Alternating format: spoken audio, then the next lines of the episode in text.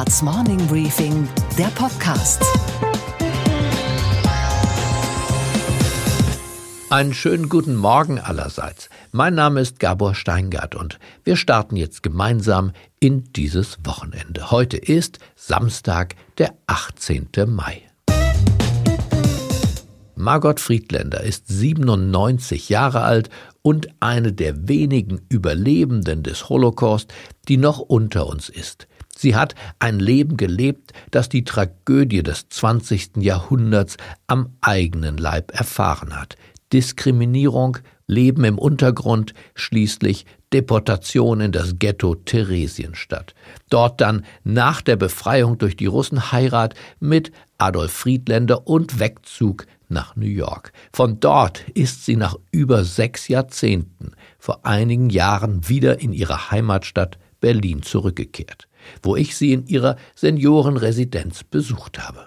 Es war eine Geschichtsstunde der eindringlichen, auch der anrührenden Art, weshalb ich glaube, dass dieses Gespräch auch für Schülerinnen und Schüler, für Studenten und Studentinnen in besonderer Weise geeignet ist. Wir hören das Gespräch und wir hören Auszüge aus dem Buch von Margot Friedländer Versuche dein Leben zu machen, das sie selbst eingesprochen hat. Erstellt habe ich diesen Podcast zusammen mit der Journalistin Josie Müller und dem Produzenten Lorenz Lanik.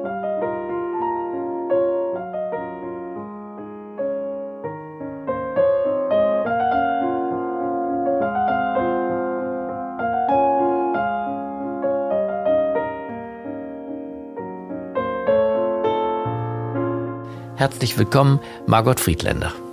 Danke Ihnen. Sie sind ja wieder zurückgekommen. Ich meine, was für ein Leben. Berlin, Theresienstadt, New York, wieder Berlin. Ja, aber dürfen nicht vergessen, meine Wurzeln sind hier. Ich bin hier geboren. Meine Eltern sind Deutsche. Mein Vater hat im Ersten Weltkrieg für Deutschland gekämpft, einen Bruder verloren, hoch ausgezeichnet worden, auch das Eiserne Kreuz gehabt. Meine Mutter hatte einen Bruder, der ist auch für Deutschland gefallen. Also mein Vater hat es nicht verstanden. Der hat gesagt, die meinen uns nicht. Wann haben Sie zum ersten Mal gemerkt, dass die Nazis Sie doch meinten? Ich will Ihnen was sagen. Wie die Nazis an die Macht kamen, 1933, war ich zwölf Jahre alt. Was erwarten Sie von einem zwölfjährigen Mädchen, die sich interessiert für Politik? Wahrscheinlich nein. So ist es. Zu Hause hat man nicht über Politik gesprochen. Natürlich wurde es kurz erwähnt, aber wir haben an Freundinnen gedacht, an unsere Schule, unser Vergnügen, aber nicht an Politik.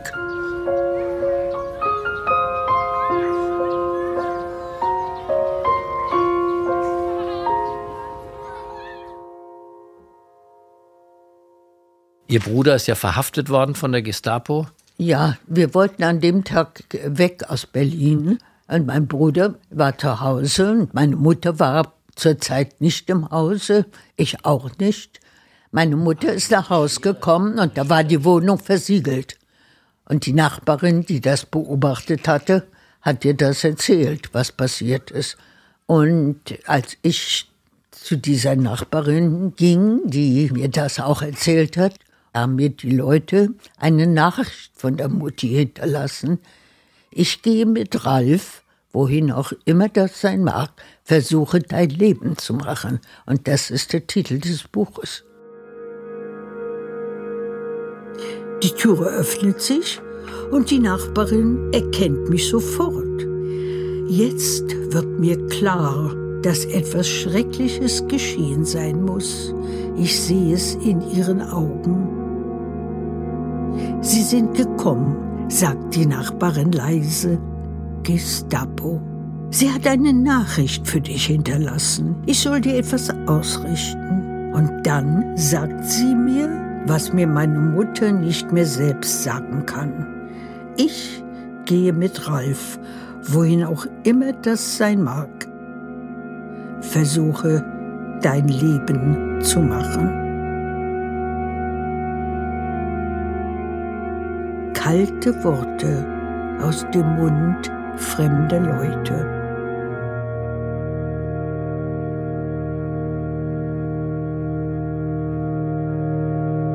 Ich schaue die Frau fragend an. Das hat sie gesagt, sonst nichts. Versuche dein Leben zu machen? Sie wiederholt den Satz. Erst beim zweiten Mal begreife ich seinen Sinn. Ein grausamer Satz, hart und gleichgültig. Ich stehe da mit nichts außer diesem Satz. Und ihre Mutter hat tatsächlich die Entscheidung getroffen, mit dem Sohn mitzugehen ja, ja. ins KZ. Ja. Wir wussten ja nicht, dass das KZ ist. Was wussten wir? Fast zwei Jahre sind bereits Transporte gegangen, keiner ist zurückgekommen. Man hat immer gesagt, es geht nach dem Osten. Niemand ist zurückgekommen, um uns was zu erzählen. Glauben Sie, dass jemand erwartet hätte, dass, wenn Sie dort ankommen, Sie getrennt werden und ins Gas gehen? Unvorstellbar, natürlich. Ja, yes, absolut unvorstellbar. Und meine Mutter hat sich gedacht, mein Bruder wird schwer arbeiten müssen, vielleicht kann ich ihm abends eine Suppe machen, vielleicht kann ich bei ihm sein. Nicht wahr? Ich habe noch nie eine Entscheidung ganz allein getroffen. Ich habe noch kein eigenes Leben. Mein Leben ist das Leben mit meiner Familie. Dieses Leben ist nun vorbei. Warum hat meine Mutter nicht auf mich gewartet?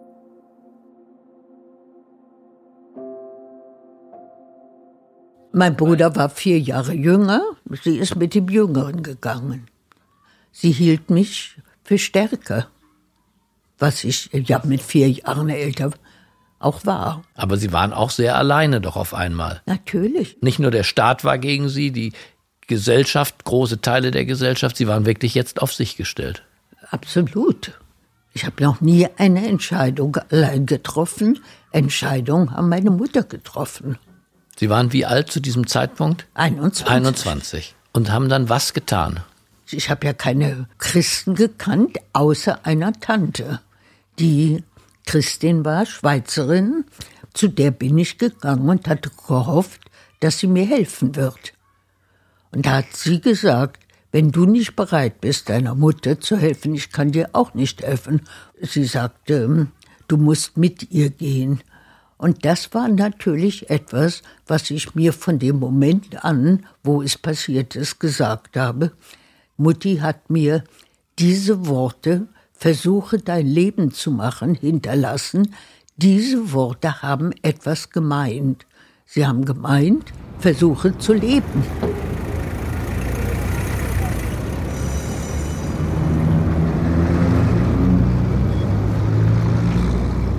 Plötzlich stehe ich, ohne zu wissen, wie ich dorthin gelangt bin, vor der Wohnung von jüdischen Freunden. Sigi Hirsch und seiner Schwester. Ich klingle, sie sind zu Hause. Ich kann die Nacht bei ihnen verbringen. Einige Nächte, meine ersten Nächte im Untergrund. Die haben jemanden in der Fabrik gehabt, der gesagt hat, der wird mich verstecken. Sie haben mir am nächsten Tag die Adresse gegeben und ich bin zu diesen Leuten gegangen. Und das war mein erstes Versteck. Das Leben im Untergrund, wie lange dauerte das dann? Ein Jahr und drei Monate. Hm. 16 verschiedene Helfer hatte ich. Im Buch erzählt Margot Friedländer dann, dass sie den Judenstern abgenommen habe, damit sie sich draußen auf den Straßen Berlins bewegen konnte und dass sie ihr Äußeres verändert hat, um nicht als Jüdin erkannt zu werden. Wir hören nochmal in das Hörbuch hinein. Irgendwann am Vormittag komme ich an einem Friseurladen vorbei. Nur die Friseurin ist da. Was kann ich für Sie tun? Die Friseurin lächelt mich an. Einmal Haare färben, bitte. Welche Farbe hätten Sie denn gern? Ich überlege. Rot, sage ich. Ich lasse mir die Haare färben. Tizianrot. Juden haben keine roten Haare, denken die Leute. Ich will nicht jüdisch aussehen. Meine schwarzen Haare nehmen die Farbe schlicht an, die Kopfhaut brennt, es tut weh, aber ich will unbedingt anders aussehen. Ich bin nicht mehr die Margot von gestern. Diese Margot darf es nicht mehr geben. Ich bin untergetaucht. Und trotzdem wurde sie später entdeckt und enttarnt auf offener Straße von sogenannten Greifern des Regimes, ausgerechnet Menschen jüdischen Glaubens. Ich wurde angesprochen, wie ich mit meinen Helfern damaligen aus dem Bunker nach einer Bombennacht kam. Und da sind zwei Herren auf uns zugekommen und haben uns gefragt nach unseren Papieren. Und ich hatte ein Papier, es war aber nicht sehr gut. Und die Greifer haben gesagt, äh, wir müssen zur Wache gehen, zur Polizei gehen, um festzustellen, ob ihr Papier, also ob das stimmt. Und das wollte ich natürlich nicht, denn ich wollte ja die Leute nicht verraten. Und da habe ich gesagt, ich bin jüdisch. Und das war's. Und diese Greifer waren auch Juden, Juden. oder Christen? Waren ja. Juden? Äh, ich habe nicht gewusst, dass es das gibt. Ich war mit keinen anderen jüdischen Menschen, die versteckt waren, in Verbindung. Wenn ich es gewusst hätte, wäre ich vielleicht vorsichtiger gewesen. Ich habe es nicht gewusst. Und Sie sind dann, nachdem die Greifer Sie gegriffen haben, nach Theresienstadt gekommen? Ja, auch durch Zufall, ja. Und dann ging ein Transport nach Theresienstadt und wir waren ja nur 26 Leute. Sind ja keine Juden mehr in Berlin gewesen. Nur noch die, die man geschnappt hat oder äh, Mischlinge. Theresienstadt, 40.000 Bewohner, also ein unfassbar großes Ghetto in der Zeit seiner größten Ausdehnung.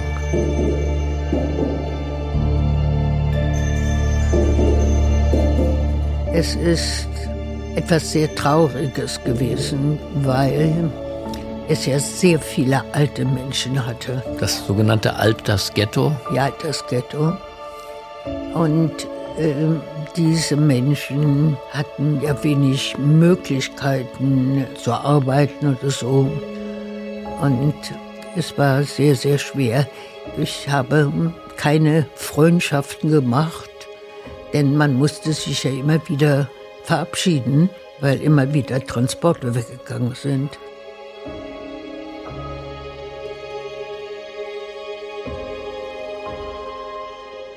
Theresienstadt war eine graue Stadt, von hohen Festungswellen umgeben, die Straßen gesäumt von eintönigen Häuserblocks und Kasernen.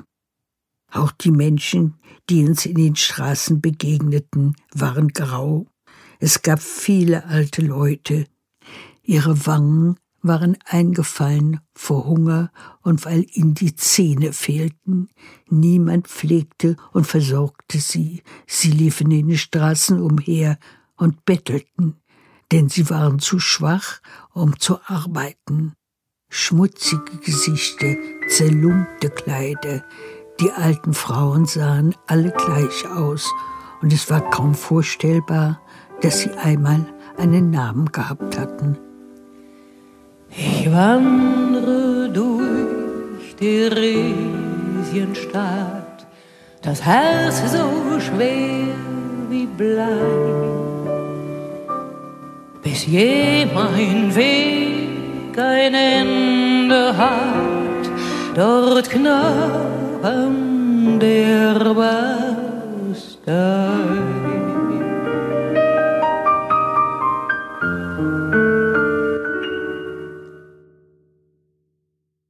Wie also war Ihr Leben in Theresienstadt? Bitte schildern Sie mir Ihren Alltag. Ich habe gearbeitet, schwer gearbeitet. Als was? Ich war im Glimmer, Maika Splitting. Das war diese große Factory, wo viele Hunderte von Frauen gearbeitet haben.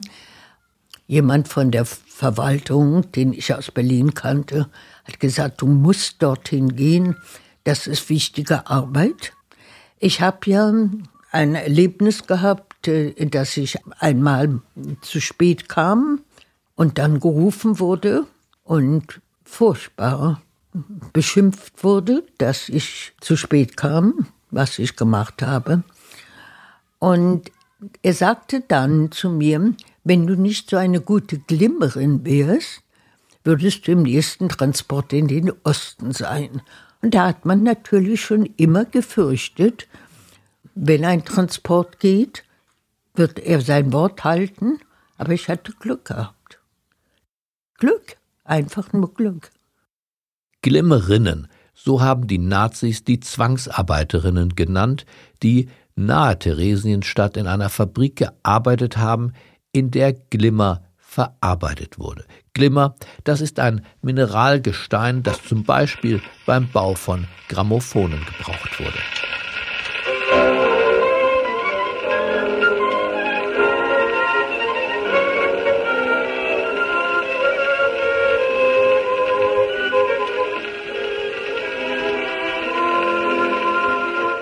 Und wie haben Sie gelebt? In einer eigenen Wohnung? Ach, ich bitte Sie. eigene Wohnung. Ja, mit, weiß ich, 14, 16, 18, ich weiß nicht wie viel im Zimmer fand. Zwei, dreistöckige Betten. Entsetzlich. Theresienstadt wurde von den Nationalsozialisten als jüdische Mustersiedlung angepriesen, verkauft. Es war so, wie ich kam, eine Woche, zehn Tage später, kam das Internationale Rote Kreuz zur Besichtigung. Und da hat man ihnen gezeigt, was man zeigen wollte, nämlich ein Zimmer mit alten Leuten, wo man die zweistöckigen Betten abgenommen hat und Decken hingesägt hat und Stühle hingestellt hat und das schön ausgemalt hat. Und man hat ein Pavillon gebaut, wo man Kinder reingesetzt hat, die erstens, wie sie reingekommen sind, sagen mussten, heute gibt es wieder Sardinen.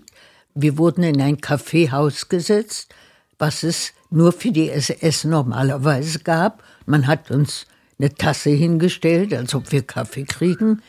Das waren potemkische Dörfer, das Theresienstadt. Für Arbeiter verschiedener Berufe und Handwerke gibt es auch in Theresienstadt Möglichkeiten, ihre Tätigkeit fortzusetzen. Eine kleine Barackenstadt ist das Arbeitszentrum. Arbeitstag endet und der Feierabend beginnt, strömen aus den verschiedenen Vorwerken und Arbeitsbaracken die Arbeiter und Arbeiterinnen wieder in die Stadt zurück. Der Feierabend ist für die richtige Zeit des privaten Lebens. Vor und in den Wohnungen wird noch geplaudert, gelesen oder gespielt. Alleinstehende Frauen und Mädchen machen es sich in ihrem Traumheim gemütlich. Da hat man den Leuten was vorgegaukelt und die haben es gefressen. Kommt diese Erinnerung an Theresienstadt zu Ihnen zurück, heute noch? Was man erlebt hat, kann man nie vergessen. Nie. Das hat unser Leben geprägt. Man war nicht mehr, man war eine Nummer.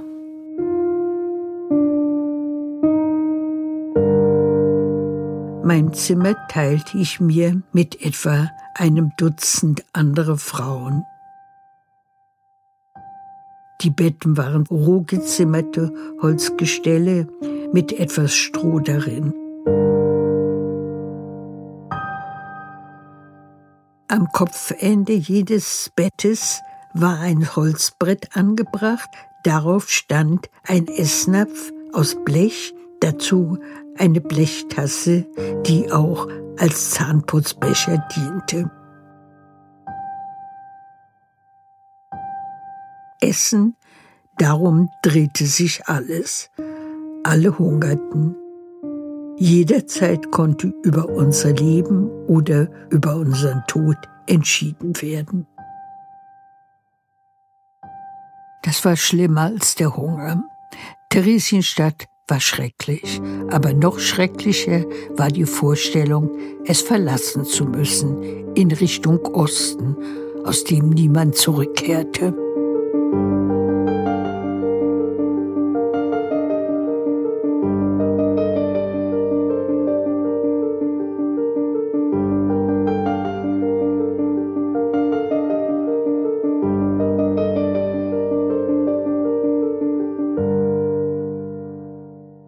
Bitte erzählen Sie, was waren Ihre Gedanken damals? Was ging in Ihnen vor?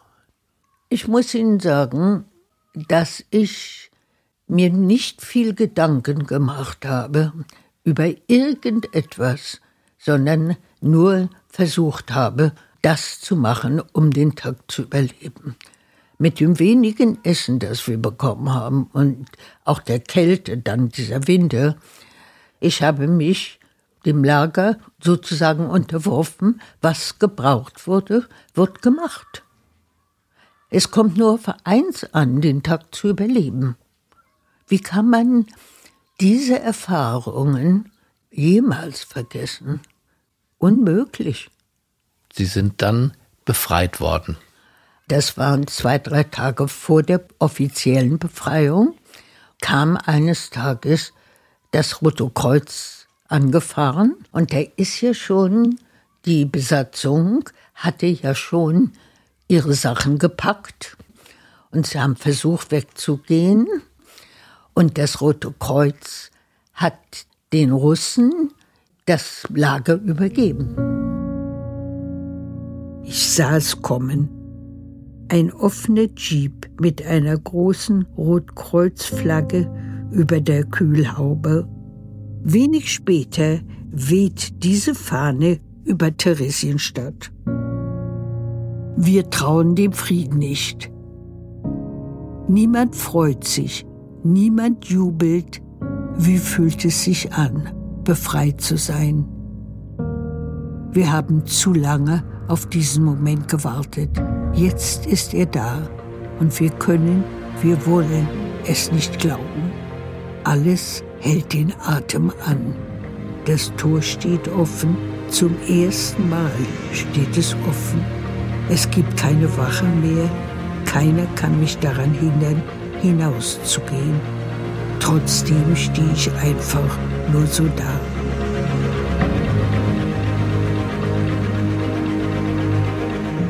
Kann es wahr sein, dass ich überlebt habe?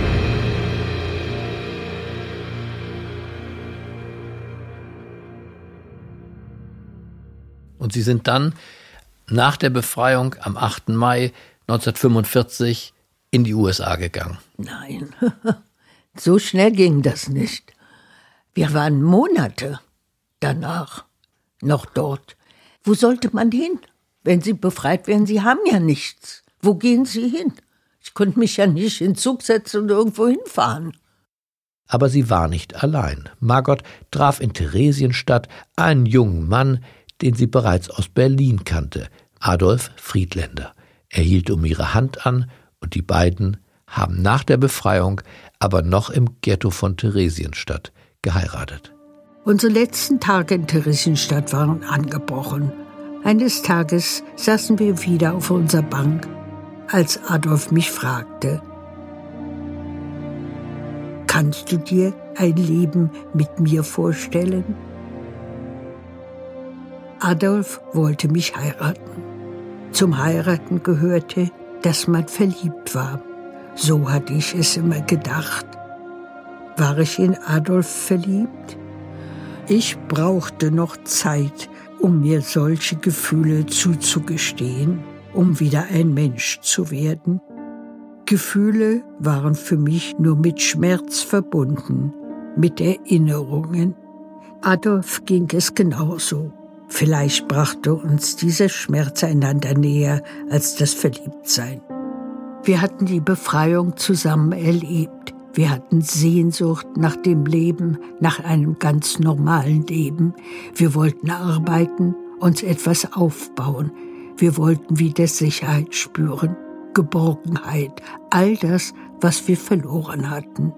Ich wollte versuchen, zusammen mit Adolf das Verlorene wiederherzustellen. Ich sagte ja.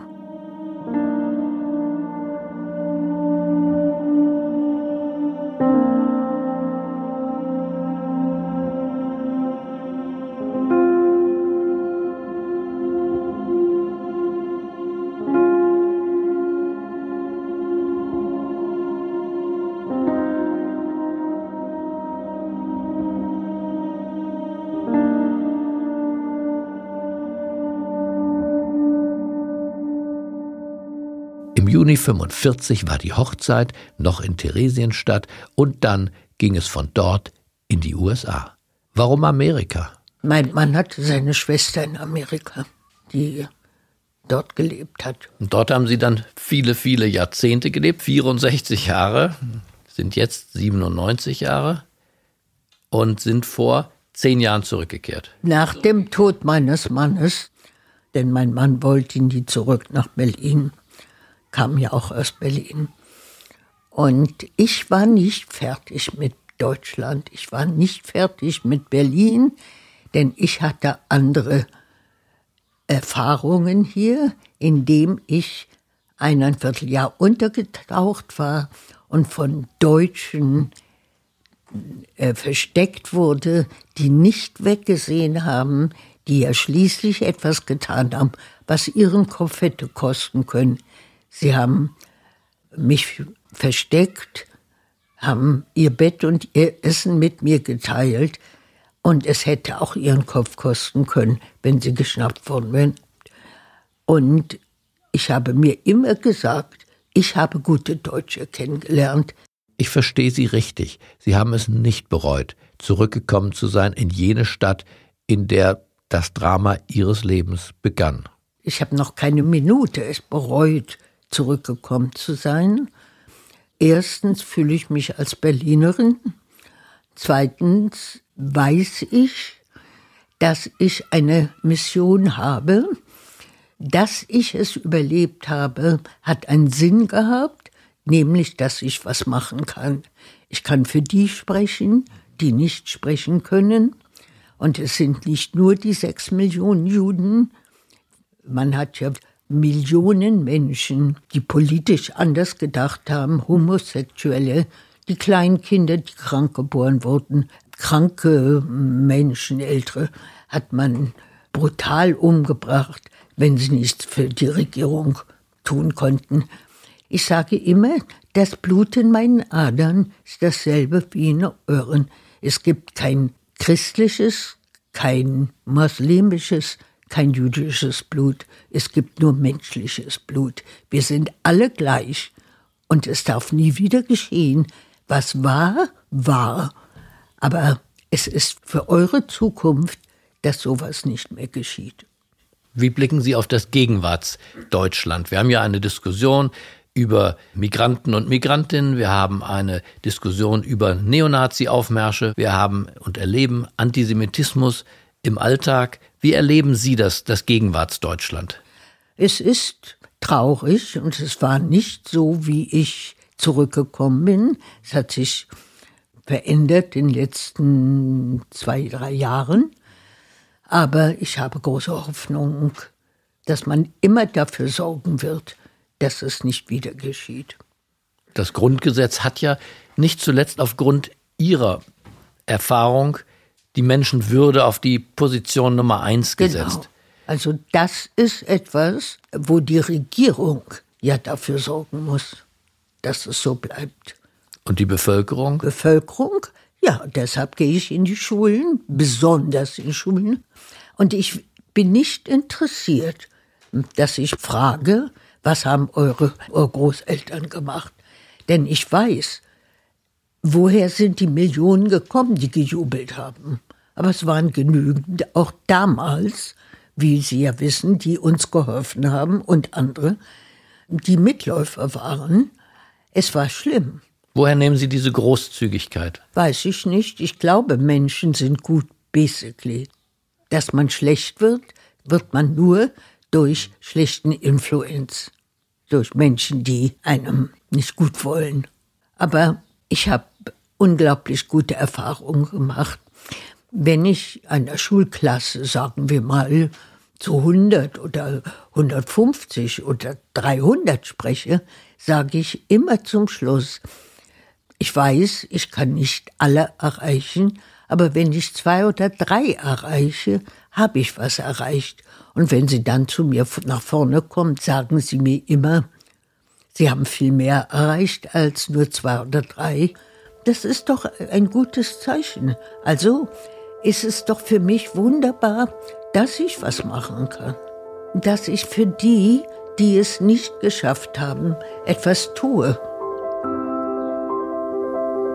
Ich bedanke mich bei Ihnen, Margot Friedländer, für die Lebensgeschichte, die Sie mit uns geteilt haben und für die Zuversicht und den Mut, den Sie uns ja auch machen, dass der Mensch nicht dazu geboren ist, Schlimmes zu tun. Das ist meine Mission. Ich möchte mich bei Ihnen für das aufmerksame Zuhören bedanken. Und wenn Sie oder wenn ihr Fragen und Anregungen zu diesem Podcast habt, zögert nicht, mir zu schreiben. Podcast at gaborsteingart.com. Ich wünsche Ihnen und euch ein nachdenkliches Wochenende. Bleiben Sie mir gewogen. Es grüßt Sie auf das Herzlichste, Ihr und Euer Gabor Steingart.